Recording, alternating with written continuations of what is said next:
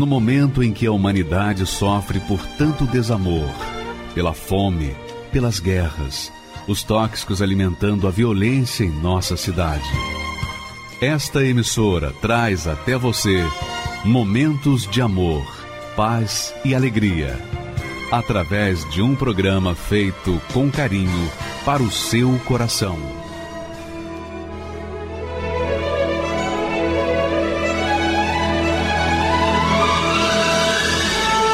E agora, com você, a Palavra Amiga do Bispo Macedo.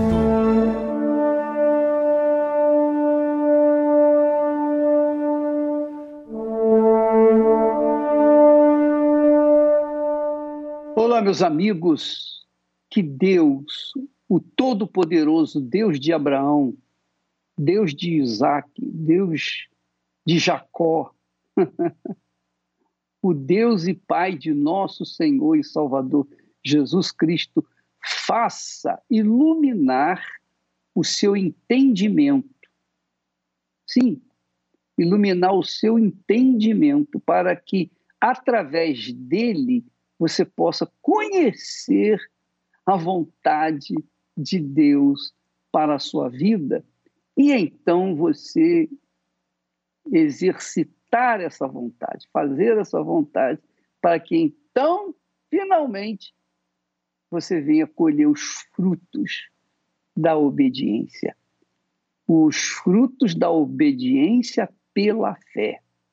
Os frutos da obediência pela fé. Você sabe que a obediência é uma das características da pessoa humilde.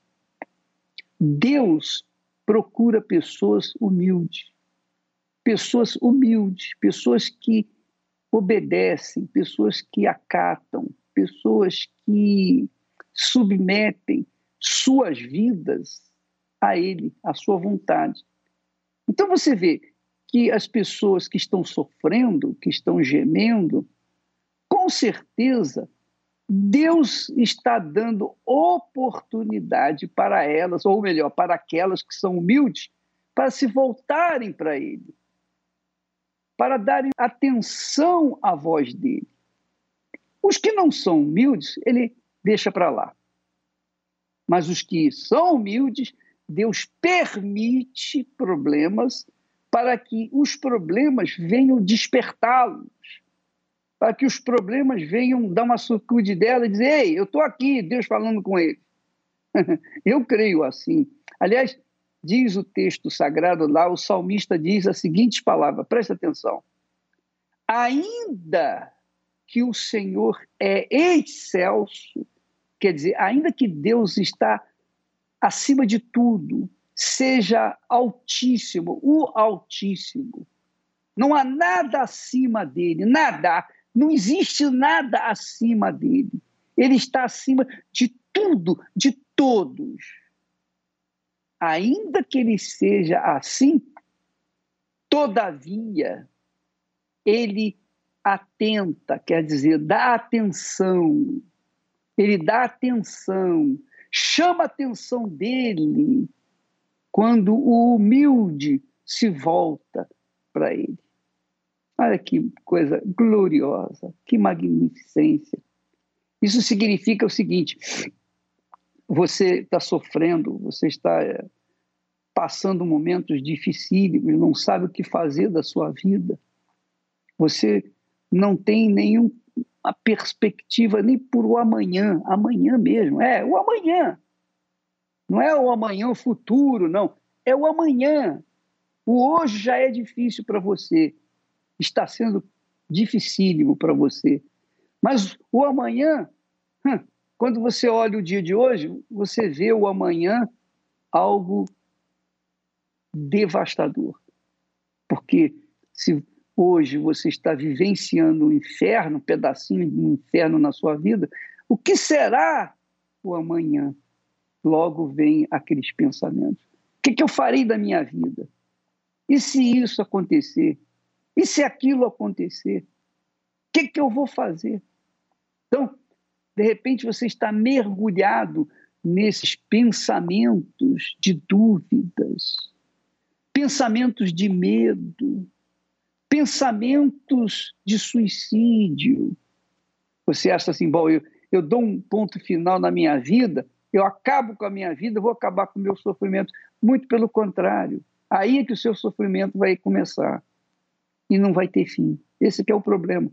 O sofrimento aqui na Terra, ele pode ter fim quando nós tornamos-nos humildes e nos humilhamos, e nos humilhamos diante do Altíssimo e dizemos: ó oh Deus, mesmo que você nem creia em Deus, mas se você, por uma razão qualquer, você chegar ao ponto e dizer: olha, eu já ouvi falar tanto do Senhor, mas eu não vejo, eu não sinto, eu não toco, eu, não há nenhum, há nada entre nós, entre o Senhor e eu, eu e o Senhor.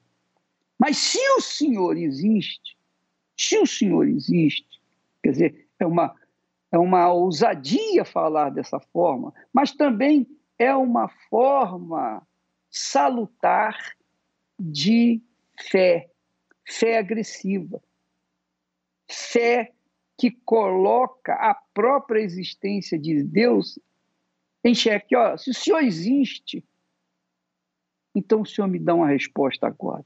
Eu preciso de hoje. Porque a minha barriga não pode esperar. O meu estômago não pode esperar. Eu estou com fome e eu não tenho. Eu tenho trabalho, mas não posso trabalhar. Que, que eu faço? Como é que eu vou comer? Como é que eu vou dar comida aos meus filhos se eu dependo do meu trabalho, se eu tenho que sair de casa, eu tenho que negociar, eu tenho que vender, eu tenho que fazer dinheiro para poder comprar comida, para poder alimentar o meu filho. Se eu não posso sair de casa, se eu, se eu não posso nem trabalhar sequer, o que, que eu faço da minha vida? O que, que eu faço? Então, eu peço que o Senhor, se existe, me dá uma solução. Me dá uma solução. Aí, quando você fala dessa forma agressiva, é claro, arrojada, é claro, mas é por causa da fé. A fé realmente é arrojada. A fé não é uma coisa educada, não é algo assim sensível, delicada. Não, a fé é agressiva. Agressiva porque os problemas são agressivos. A fome é agressiva. A situação desesperadora que as pessoas passam, elas são agressivas. Então, a fé tem que reagir a tudo isso. A fé tem que tomar uma atitude. A fé não pode ficar esperando, não pode ficar, ó oh Deus, Senhor. Não, a fé é agressiva.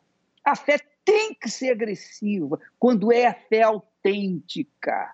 Quando é a fé sem hipocrisia, quando a fé é na palavra de Deus, ou é ou não é, ou isso aqui está escrito é verdadeiro, ou isso aqui que está escrito é mentiroso. Eu não sei, eu preciso saber agora. Então eu apelo para o Senhor, que é o autor da palavra, venha ao encontro do meu desespero, porque eu não sei mais o que fazer. Então, essa pessoa, apesar de parecer indolente, ou melhor, insolente, apesar dela ser aparentemente ser agressiva na sua maneira de ser, é porque ela está sofrendo uma agressividade da situação que se encontra. Então, nessa altura, minha amiga, meu amigo, vale tudo. E a fé é o que faz alcançar o trono de Deus. É o que está escrito aí. Veja só, ainda que o Senhor está acima de tudo e eu estou embaixo de tudo, o Senhor está acima de tudo, eu estou embaixo de tudo. Todavia, diz o texto, que o Senhor atenta para o humilde, aquele que é humilde em espírito. Não é humildade de pobreza, não. Não é uma humildade fajuta, como esse mundo aparece, não. Não, é uma humildade de espírito, em espírito, quer dizer, a pessoa tem consciência de que ela está desesperada, tem consciência de que precisa do Altíssimo, tem consciência de que se ele existe, tem que acontecer um milagre, tem que acontecer uma resposta. Então, quando há essa atitude de fé, então Deus atenta para esse humilde. Ainda que ele seja pecador, mas é humilde em espírito, ele é atendido. Não importa o grau de pecaminosidade que ele carrega, mas se ele é humilde em espírito, quer dizer, acata, se sujeita, invoca a Deus com fé, mas com humildade. Agora, contrapondo esse do outro lado, diz assim: ao soberbo, o Senhor conhece-o de longe. Em outras palavras, o Senhor o vê de longe. O Senhor o vê de longe, porque é soberbo, porque é orgulhoso, é prepotente, se acha o tal, se acha o dono da cocada. Então, esse tipo de gente que faz parte da maioria dos seres humanos é deixado de lado. E por isso a pandemia. A pandemia está aí para humilhar os soberbos, os orgulhosos, os pedantes, mas para atrair também os humildes em espírito. Porque estes, quando invocam ao Altíssimo, a grandeza de Deus desce até ele. É o que chama a atenção de Deus, você sabia? É o que chama a atenção de Deus. Jesus ensina isso.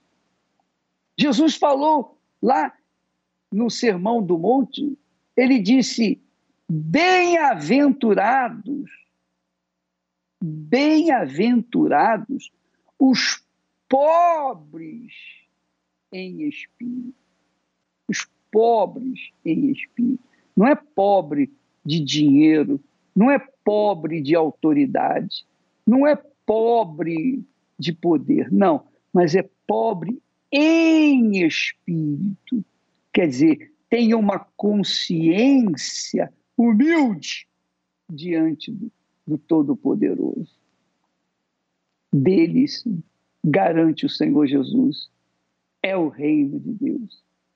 Mas também o apóstolo, meio-irmão de Jesus, o apóstolo Tiago, ele também fala que Deus resiste aos soberbos, mas dá graça aos humildes. Quer dizer, abençoa os humildes, ouve os humildes, atenta para os humildes. Quer dizer, Deus tem os seus olhos atentos aos humildes. Deus tem os seus ouvidos atentos ao clamor dos humildes. A dona Neuza foi uma dessas pessoas que cujos olhos de Deus, cujos ouvidos de Deus ouviram a sua oração humilde. Sua... Os olhos dele, de Deus, viram a sua humildade através da sua fé, da sua oração e atentou ele para a sua situação. Porque de repente você é como essa senhora, Dona Neuza. Veja a história. Antes de você ver, aumente aí o volume do seu rádio, receptor, para que você não esqueça, não, não, não não passe despercebido uma só sequer palavra dela. Por favor, vamos assistir a dona Neuza. Meu nome é Neuza, tenho 51 anos, sou autônoma e venho de uma infância muito cruel. É, devido a minha mãe não ter essa coisa de, entendimento, né? Entendimento espiritual. É, ela me separou do meu pai muito cedo. Levou eu e meu irmão embora de um, de um lugar para o outro, de uma cidade para outra. E aí nisso, é, ela tinha feito um pacto, né, para ter o meu padrasto. E nisso, o meu padrasto começou a me usar. muito cedo. Eu deveria de ter mais ou menos de 5 para 6 anos. E ali começou a é, desencadear muito ódio. Eu tinha muito ódio dele e eu tinha ódio da minha mãe. Então eu vivia embaixo de uma ameaça. Ele batia muito na minha mãe, ao ponto da minha mãe estar tá grávida e ter que esconder no canavial para não tirar a criança fora com facão. E com isso foi eu tive depressão. Eu desenvolvi depressão muito cedo. Criança mesmo com depressão. Eu tinha o desejo do suicídio. Eu não gostava de mim, do meu corpo, eu achava que eu era muito feia. Não, eu não tinha uma expectativa de vida de criança, né? A minha cabeça era muito voltada para o mundo adulto. Eu lembro que eu comecei a trabalhar muito cedo para ajudar minha mãe, porque ela tinha muitos filhos. Eu tinha que sair para pedir comida, eu saía para pedir roupa. Era uma impotência muito grande. Você, se você gritasse, ninguém ia te ouvir. Aí comecei a trabalhar fora, muito pequena. Comecei a cuidar de criança. E os patrões começaram a me usar. Aí não tinha sossego mais uma vez, você tinha que ficar calado, porque se você dissesse para a patroa, você não tinha trabalho, voltava para casa, era o mesmo processo. Não tinha para onde correr. E eu queria também o meu pai. Eu tinha loucura para conhecer meu pai. Aos 15 anos eu não tinha dinheiro e fui procurar o meu pai. Lembro que eu peguei carona e eu consegui parar na cidade que ele estava. Quando eu cheguei, que eu conheci o meu pai, ele olhou para mim, eu pareço muito com a minha mãe. Ele disse assim: pode voltar, pode voltar, não sei quem é você. E eu voltei com a, do, a do, maior dor. E eu comecei a pensar na minha cabeça que eu queria um marido. Porque onde eu ia, ninguém me aceitava. Aceitava se eu aceitasse coisa errada. Teve uma vez que eu conheci uma pessoa do Rio de Janeiro, eu tinha 17 anos, ele 200 quilos, hipocondríaco. Ele não podia ter filho, ele achou que eu não podia ter filho e ele me socava todo dia, praticamente todo dia. E ele pagava um psicólogo para eu chorar.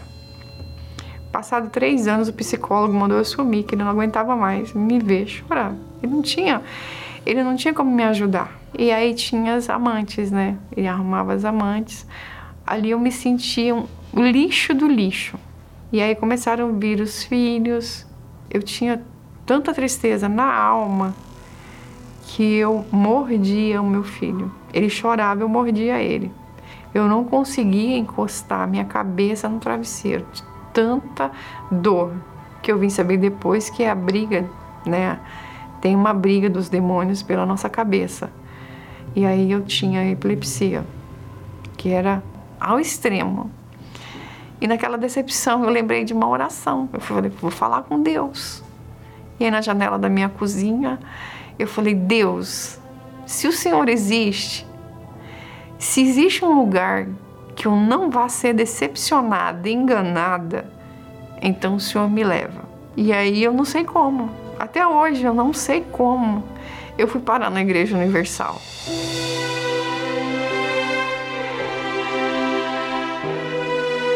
E aí nessa época eu vim para o templo. Eu sentava na última cadeira, eu só, eu só chorava. Porque eu, eu já não entendia mais o processo que eu estava. Falei, meu Deus, mas o Senhor é vivo. Não é possível, meu pai, o Senhor é vivo. Eu que estou errada. Eu estou errada. Então o Senhor me dá uma chance. Que seja a última chance da minha vida. Se tiver para mim uma chance, então o Senhor me dá. Entra dentro de mim, veja que eu tenho que mudar, eu vou mudar. Aí eu entendi que era a vida sentimental. Todas as vezes que eu caí, o foco maior era a vida sentimental. E aí eu entreguei, a primeira coisa que eu entreguei para Deus foi meu corpo. Eu falei, a partir de hoje, ninguém encosta no meu corpo mais. Ninguém. O meu corpo é templo do Senhor. Então o Senhor me limpa. Aí entreguei tudo.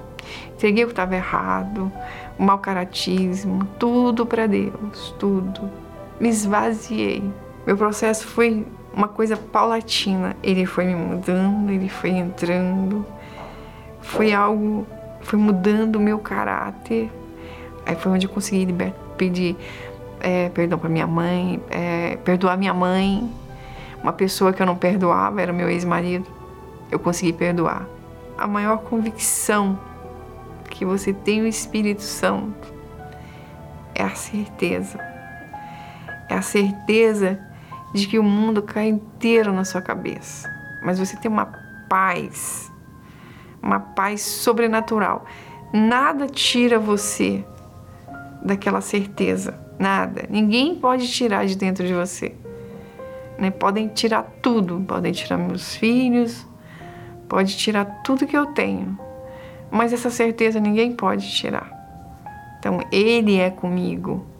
Né? Todo dia Ele é comigo tudo que eu mendiguei de amor, tudo que eu rastejei por homem, sabe? Querendo o amor da minha mãe, querendo o amor do meu pai. Deus, ele me supre em tudo. Antes eu me sentia é, um lixo debaixo do chinelo do meu ex-marido. Hoje sou um tesouro. Hoje é, eu sou uma pedra preciosa. Eu sou assim, eu tenho valor. Deus me ensinou isso. Olha, você tem valor. Então, Deus abriu os meus olhos, me ensinou a olhar dentro de mim. Hoje eu sou respeitada, tenho meu trabalho, já estou no outro segmento, vou fazer meus estudos agora. A minha filha me respeita, os meus filhos me respeitam. Hoje eu sou testemunho na minha casa, testemunho de fato e de verdade.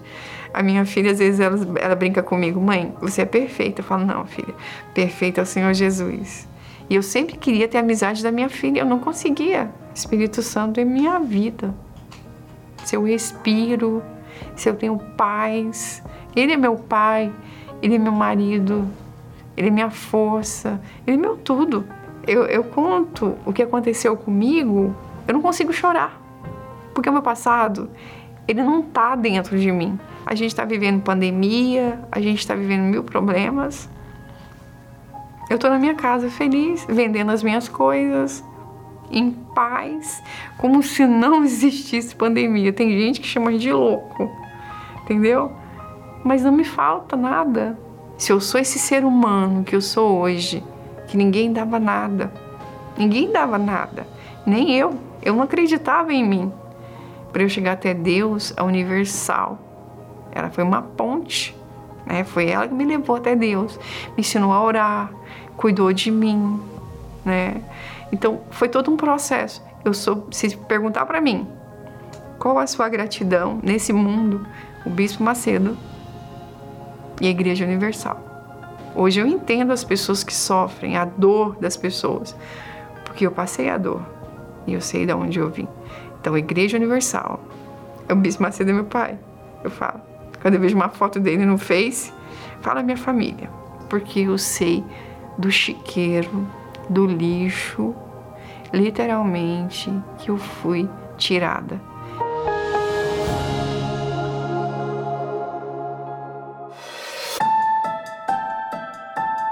O mundo evoluiu, mas os problemas em família também. Cada vez mais vemos filhos que odeiam seus pais, pais que não falam com os filhos, pessoas que dividem o mesmo teto mas são inimigas dentro da própria casa, que não se lembram qual foi a última vez que todos sentaram à mesa para comer e dialogar. Inimizades, mágoas, xingamentos, mentiras. Há um câncer no centro familiar que não se cura com presentes ou datas comemorativas. Só o Espírito de Deus pode restaurar um lar doente e dividido. Neste domingo, 8 de agosto, no Dia dos Pais, a cura familiar para pais e filhos, às 7 da manhã, 9 e meia e 18 horas, no Templo de Salomão e em todas as igrejas universal do Reino de Deus. Vivia um inferno como se fosse um verdadeiro filme de terror. Vinha várias horas falando, se mata. Então tinha que ser internado, que ali era uma forma de me manter vivo ali, né? Eu era obreiro de fé, obreiro que ganhava almas. Eu me tornei trevas. Meu nome é Maurício Pereira, tenho 27 anos. Eu cheguei à Universal ali por volta dos 19 anos. É, eu era um jovem triste, abatido, é, tinha vício, vários problemas familiares. E ao participar das correntes, com o tempo ali firme na fé, eu fui me libertando aos poucos. Fui liberto, fui liberto dos vícios, da tristeza. E eu era, eu não, comigo não tinha corpo mole, eu não tinha, nunca falava não, era sempre sim. Eu sempre era disposto a ganhar almas, a servir a Deus. E daí que aconteceu? Com o tempo, eu acabei olhando ali para vídeos, é, ouvi ali histórias de ex-bispos que saíram da Igreja Universal, que diziam que passaram na igreja por mais de 30 anos, foram bispo, foram ex-bispo, ex-pastores, e aquilo foi me contaminando, foi me chamando a atenção, né? Daí foi quando surgiu essa ideia, eu estava ali no, no local de trabalho, estava ali com uma outra mulher, quando fomos ver já estávamos embriagados, depois daquilo acabamos cometendo um pecado, né? Cometemos ali a, a prostituição. Daí eu escondi ali, achando que estava escondendo de Deus, né? Sabia que Deus estava vendo tudo, era o principal. E depois daquilo eu já não, não tinha mais força, não tinha mais força nem para ir para a igreja, para as reuniões de quarta-feira, domingo, reunião de obreiro, então nem se fala. Tudo que eu ouvia ali do pastor sempre tinha, na minha cabeça já vinha, Ih, já vai dar envelope, Ih, já vai chegar outro voto, a fogueira santa. Daí, devido a isso, eu, eu saí de vez. Passei a ter desejo de usar droga de novo, toda aquela vontade que eu tinha, fissura, voltou. Daí a depressão veio sete vezes pior. Parecia que todos aqueles demônios que eu expulsava ali na reunião de sexta-feira, terça-feira, eles eram tudo para dentro de mim. Então foi só daí, foi me decaindo, uso de drogas, crack, mesmo tempo eu era eufórico, depois eu era deprimido. Na euforia eu gastava muito dinheiro, eu me relacionava com várias pessoas na noite, ali na madrugada, é, usava várias drogas ali durante a noite, eu não tinha medo de nada, bebia mesmo, dois, três dias, virava à noite, várias festas, baladas, gastava tudo que tinha, fazia dívida. E o período que eu vivia ali de depressão, que eu vinha aquela voz falando, não se mata, não tem mais jeito para você. É, ninguém é, acredita mais em você. É, então a única solução para você é a morte. Peguei a cartela, tirei um por um, fui lá, peguei um copo d'água, tomei todos. Eu fiquei ali um período desacordado. Aí quando eu caí, eu estava dentro de um hospital psiquiátrico tomava ali várias medicações, né? Medicações para dormir, medicações para tirar aquele estado de ansiedade, depressão. Comecei a me cortar, comecei a fazer pequenos cortes. Ali sangrava, era uma forma de alívio, eu sentia aliviado, né? Eu fazia escondido, ninguém sabia. Daí foi quando eu comecei a me cortar mais forte, cortes mais profundos, eu tenho marcas. Eu queria atingir uma veia, eu sempre tentava atingir uma veia ali que, que fosse fatal. Às vezes eu tentava ali também é, cortar o meu, meu pulso, só que às vezes é, parece que era uma força que, não, que não deixava. Né? Quando eu pegava a faca para cortar meu pulso, alguma coisa não deixava fazer aquilo. Desculpa. É, daí eu já, já tinha entendimento, falava, não, será que não é, não é Deus que está que tá segurando? Aí aquilo não melhorava, eu acabava sendo internado de novo, já estava fraco ali, já tinha emagrecido bastante. É, eu tinha usado ali, foi, foi um dia das mães ainda que eu me lembro, véspera do dia das mães. Eu usei muita droga, usei crack ali durante dois dias sem parar. Eu comecei a ter alucinações também, eu vi fogo ali como se estivesse ali é, indo para o inferno, né? Eu vi vários, um fogo assim, né, que estava ao redor ali da máquina. E eu vi aquela voz, né, como se fosse a voz do próprio diabo mesmo, dando risada dando risada de mim, eu, eu falando para a moça, moça, eu estou ouvindo voz, me ajuda. Eu estou ouvindo, né? Falou, mas não tem ninguém aqui, Maurício. E daí foi em épocas ali de, de pandemia, né? Que eu comecei novamente a assistir ali aos cultos do, da Universal, comecei a acompanhar os cultos ali novamente do Bispo Macedo. E ao passar da, dos dias, eu assistindo, fazendo ali a, as correntes em casa mesmo, na, na, no televisor, eu lembro de um dia que o, que o bispo convidou é, a pessoa que gostaria de se batizar, que ela poderia até a um tempo da Universal se batizar nas águas ali, que o pastor ia atender a batizar ali na, na porta da igreja. Eu ainda usava drogas, eu lembro que no dia eu tinha acabado de usar droga de manhã, foi quando eu fui lá, é, conversei com, com o pastor, né? que o lugar que eu falei que eu nunca mais ia pisar, eu fui, né? Eu fui de, de chinelo de dedo, short. Eu falei para ele, pastor, eu preciso de um, uma mudança agora. Ou Deus muda minha vida agora, senão já era, já era, vou, vou acabar com a minha vida aqui mesmo. Daí foi quando ele me orientou, ele falou, não, quem tem que decidir isso é você, é você que tem que dizer não. É você que tem que resistir. Eu lembro uma palavra até hoje que ele falou: resistir ao diabo, ele fugirá de vós. Foi quando, através da, da palavra ali que ele me falou, da orientação, eu me batizei ali na porta da igreja. Eu fiz um, eu me lembro como se fosse onde também, foi um, um pacote que eu fiz com tudo. Eu peguei tudo aquilo que fazia parte do, do meu passado, meus copos que eu tinha de bebida, que eu saía, eu tinha meus copos lá personalizados, joguei fora, joguei fora narguile, joguei fora drogas, joguei fora tudo que eu tinha ali que representava o meu passado, todos os medicamentos, tudo. E daí veio o jejum de Daniel. Foi quando eu decidi entrar de cabeça para o jejum. Não, eu vou fazer esse jejum, vou fazer porque eu, eu preciso do Espírito Santo, eu quero o Espírito Santo.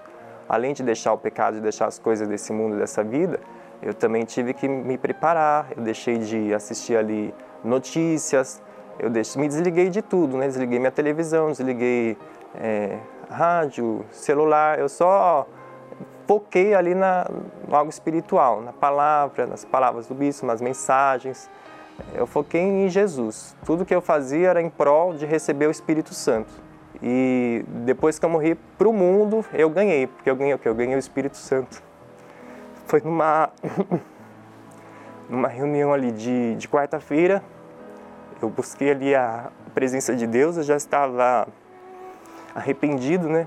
Que houve um processo ali de de arrependimento, todo um processo primeiro de libertação, arrependimento, de humilhação, reconhecer que eu não era nada, reconhecer que eu precisava de Jesus e Jesus era a saída que eu recebi. É, foi um momento ali de paz, de alegria, de certeza, como se Deus me tivesse me recebendo ali de braços abertos, como se eu estivesse voltando, né? Que como se eu estivesse me reencontrando com Jesus novamente. Foi totalmente uma paz dentro de mim, porque aquele vazio que eu tinha não tinha mais aquele vazio foi preenchido. A porta que estava aberta para mim voltar, quando eu estava mais precisando, foi a Igreja Universal, que estava com as portas abertas para me receber. Se não fosse aquela porta aberta, se não fosse aquele pastor disponível ali para me atender, com toda a dedicação e me batizando ali na porta da igreja, o que seria de mim hoje se não fosse a oportunidade que eu tive de voltar? com as portas abertas da Igreja Universal em meio à pandemia. E depois daquilo começou a vir uma chama novamente queimada de mim. Comecei a voltar ao primeiro amor. Daí eu lembro que nas próximas semanas já começou a vir aquele fogo, aquela vontade de falar de Jesus para todo mundo. Hoje eu sou um servo de Deus, feliz, é, graças a Deus o ganhador de almas. Meu foco é esse hoje, é salvar. E hoje aquela cicatriz que eu, que eu tenho serve para cicatrizar também as feridas que se encontram abertas aí nos perdidos, nos doentes, nos depressivos. Hoje o problema que vier, eu tenho certeza que através da fé, através do Espírito Santo, eu vou ter força para enfrentar tudo. Eu sou feliz de verdade, eu não sou feliz só de aparência, eu não sou feliz só na igreja. Eu sou feliz na minha casa, eu sou feliz quando eu estou deitado no meu travesseiro, quando eu estou entre quatro paredes. É Jesus hoje o meu guia a peça que falta em você se chama Jesus. Então, a oportunidade que eu tive, você tem de buscar Jesus, porque ainda há esperança. Enquanto há o fôlego de vida, há esperança. Cheguei aqui em meio à dor, reguei o teu altar com lágrimas, Senhor, debaixo de chuva, no frio e no calor. Foi assim que eu cheguei em tua presença. Nas madrugadas, de noite ou de manhã, vencia o meu cansaço, buscando forças no Senhor. Venci o medo derrotei as minhas dúvidas e a cada desafio eu fui vencendo as minhas lutas.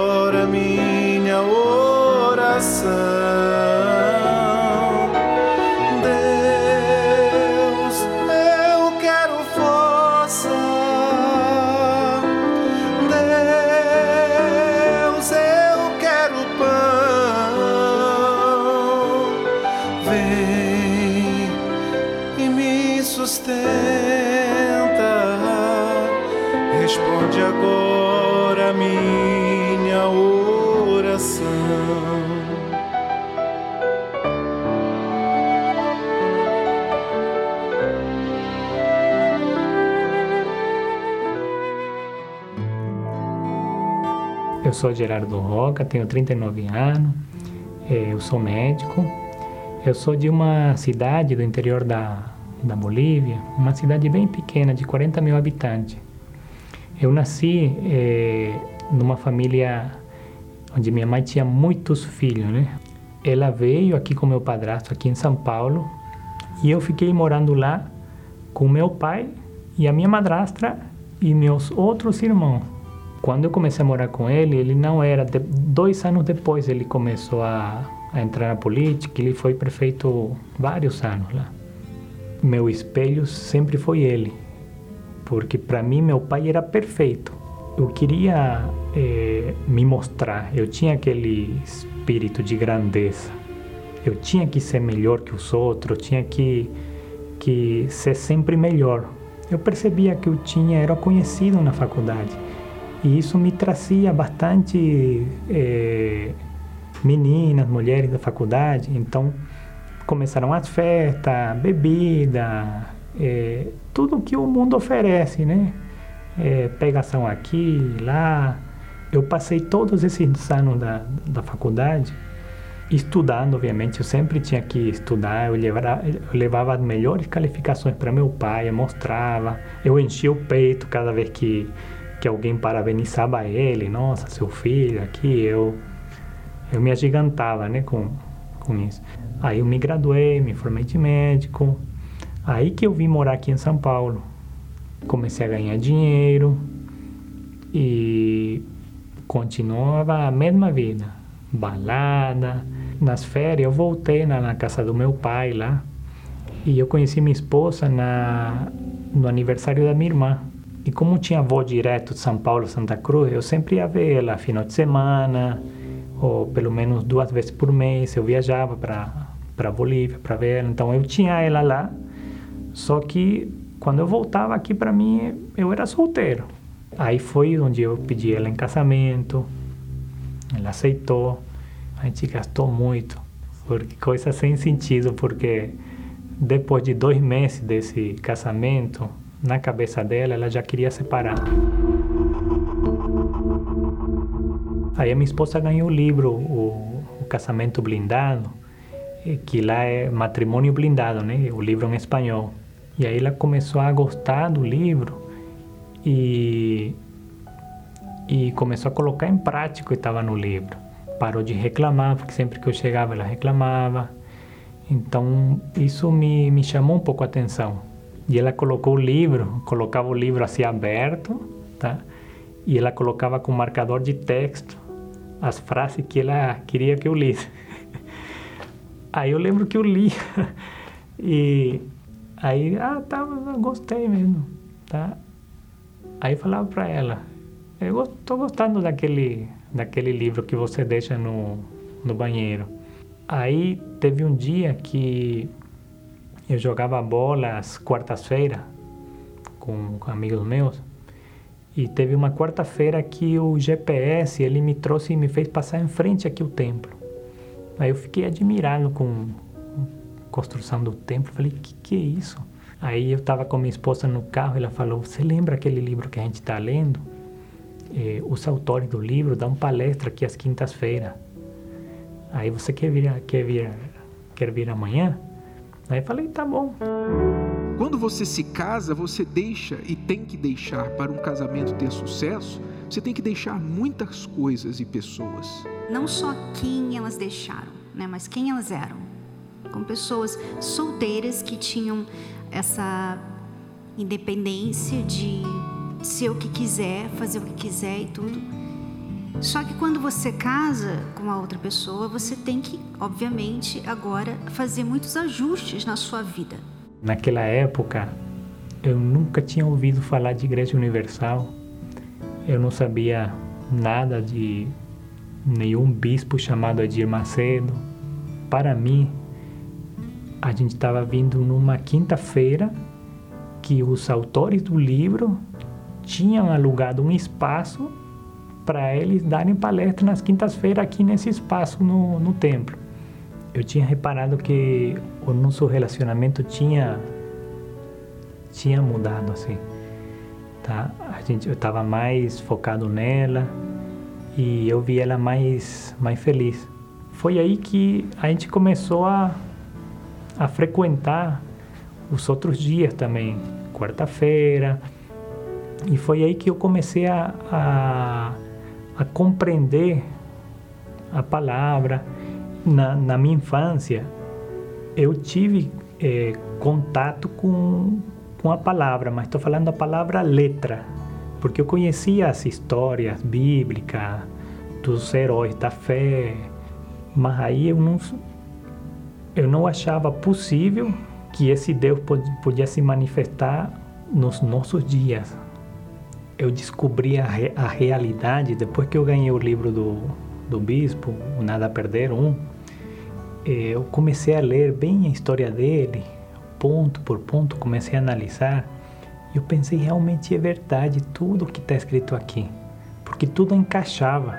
Então eu comecei a compreender e isso gerou uma sede para eu aprender mais e correr atrás de Deus para ver se, se, se, se Deus existia e se existia, eu queria conhecê-lo. Eu comecei a, a, a querer demonstrar para ele que eu queria eh, que eu queria ter um relacionamento com ele.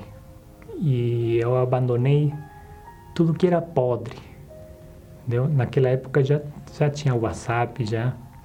Eu saí de vários grupos que que não eram bons é, me afastei de, de tudo que me, que me lembrasse a, a minha vida passada. Eu lembro que parei de ir na, nas baladas, é, parei de beber. Aí quando veio a, a, a Fogueira Santa, veio a ideia, a ideia de, de abandonar principalmente o o que tinha conduzido a minha vida até esse momento, que era a vaidade. A gente vendeu nos, nossas roupas. É, eu fiquei literalmente com a roupa do corpo mesmo. É, sacrificou nosso carro naquela época. Eu queria chegar no altar, tá? Só para demonstrar que que eu queria ter ele, que não me importava com nada. Chegamos no altar, é, deixamos nosso nosso sacrifício e eu só falava para Deus, né? É, Senhor, é, eu já não sou do mundo, já abandonei, demonstrei com atos que eu não quero ser do mundo, eu já não sou do mundo. Até meus amigos familiares somam de mim, então é, o que, que vou, o que, que vou fazer? pelo amor de Deus, o que, que eu vou fazer na minha vida daqui para frente? E eu saí da igreja e olhei assim para o céu. Desculpa.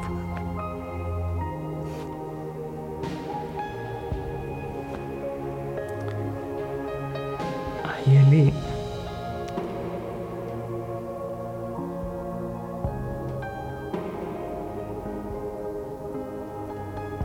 Desculpa.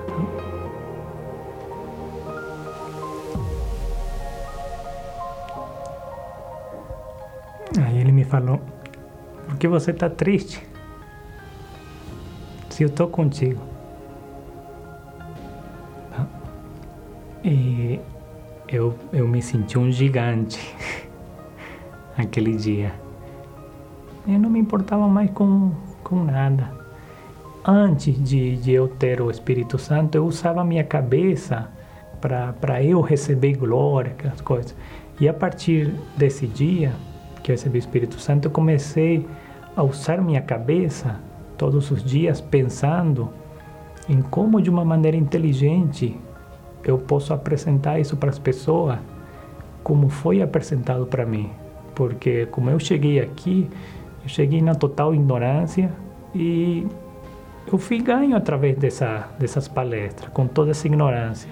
Eu falo de Deus para as pessoas, eu, eh, eu tento mostrar a minha vida para as pessoas, para que elas tenham a oportunidade de decidir também. Bom, hoje a principal coisa é que eu tenho paz, né? Eu durmo muito bem, é, eu tenho a minha esposa, é, a gente tem uma vida, um casamento feliz, que mais mostra para as pessoas é, uma vida com Deus é um bom casamento. Meu foco é manter e blindar sempre meu casamento. Inclusive, isso levou a, a meu pai, minha madrastra, a eles se converterem. Os obreiros, o pastor da igreja do lado brasileiro, eles cruzavam todo domingo, 5 da tarde, cruzavam o rio para fazer o um núcleo lá na, na casa do meu pai. E esse núcleo foi crescendo, foi crescendo, crescendo. Quando a gente ficou sabendo que, que ia ser é, instalado uma igreja lá. É, a gente com minha esposa viajamos para ajudar na instalação porque a gente conhece a cidade lá. E hoje a igreja lá está sendo um instrumento para nossos familiares e amigos se conhecerem a verdade também. É, não trocaria Espírito Santo por nada. E, e eu sei o que é receber glória deste mundo. Eu sei porque filho de prefeito, médico, mas isso não se compara em ter a presença de Deus. Isso não se compara em ter o Espírito Santo. Eu sempre, se você me der a escolher, eu sempre vou escolher Deus. Sempre vou escolher o Senhor Jesus. E a única coisa que, que, que me importa é, é não perder a presença, a presença dele, né? Porque essa, essa é a, a, minha glória pessoal que eu tenho. Essa presença de que Ele me acompanha em cada segundo que eu, que, que eu respiro. É, é isso que, que, que importa para mim. Tá?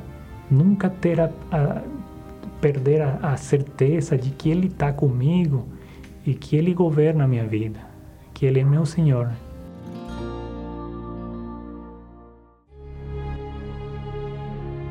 Como negar a transformação de caráter de quem recebeu a mente de Cristo?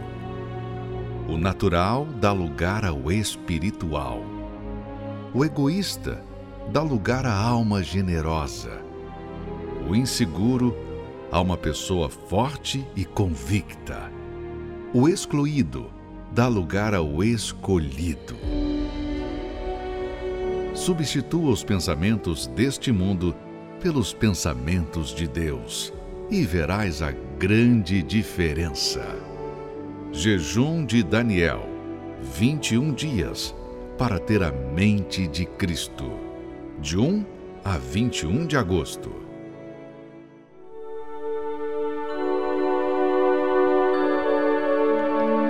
A oração é o elo que nos une a Deus.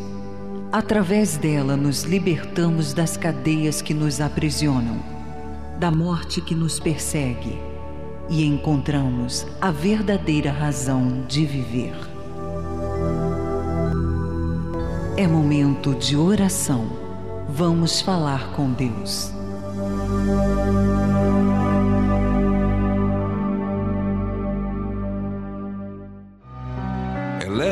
Meus olhos para os montes, de onde me virá o socorro. O meu socorro vem do meu Senhor, que criou os céus e a terra. Não deixará que o teu pé vacile O Senhor é quem te guarda.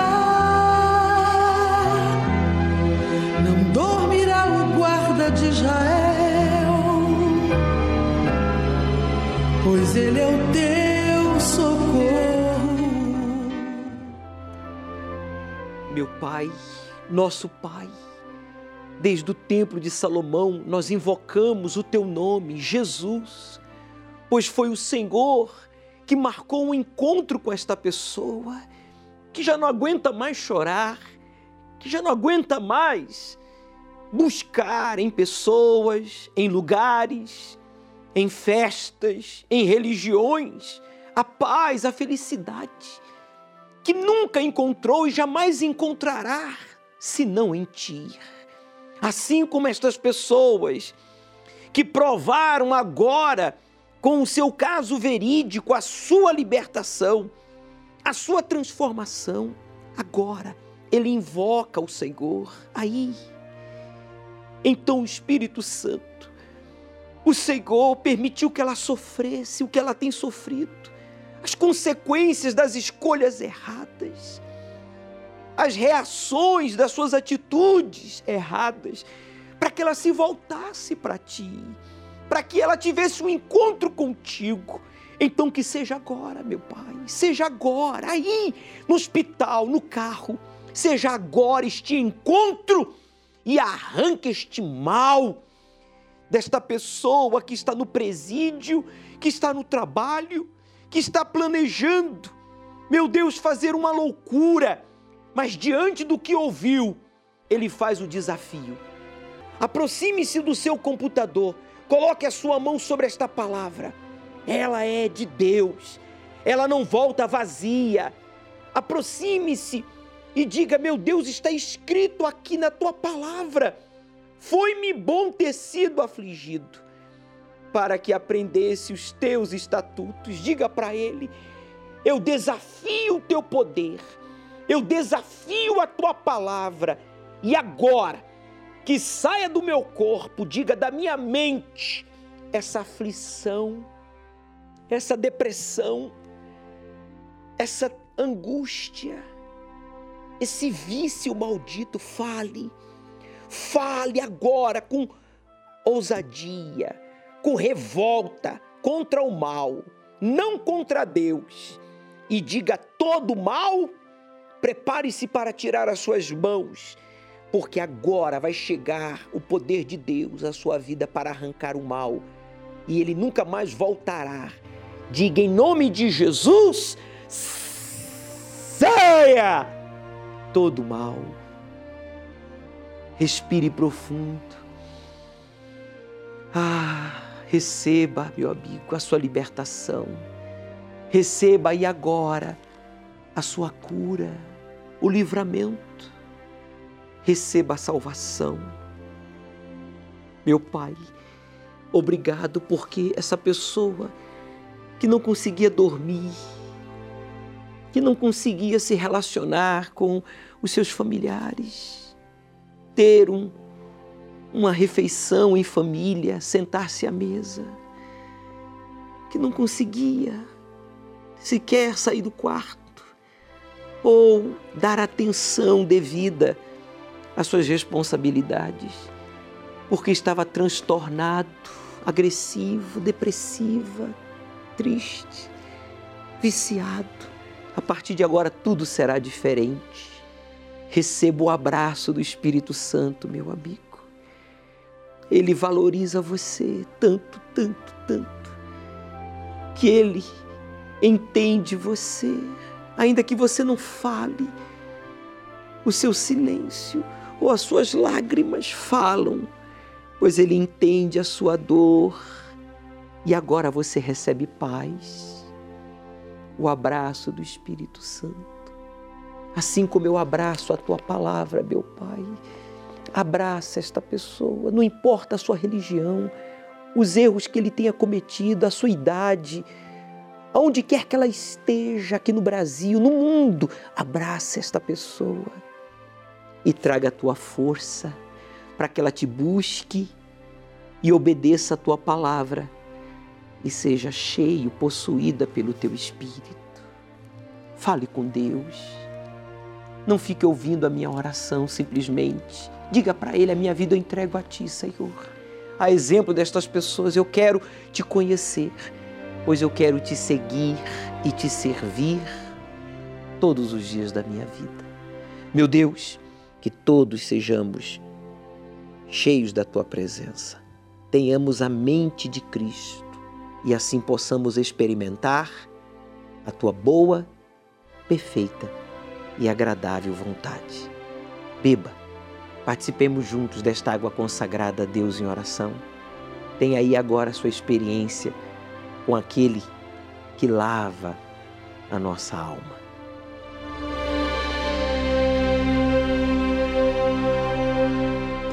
Muito obrigado, Senhor Jesus, por tudo o que está acontecendo agora. A partir de hoje, a partir desse momento, tudo será diferente. E você que crê e concorda, diga: Eu creio. Amém. Graças a Deus. Conta pra gente então a sua experiência. Deixa aí o seu comentário nas redes sociais ou liga aqui para a central do Templo de Salomão, de qualquer lugar do Brasil. O número é o 3573 3535 0 operadora 11. Porque Deus, ele fez a parte dele. O meu socorro vem do meu Senhor, que criou os céus e a terra. Não deixará que o teu pé vacile. O Senhor é quem te guarda.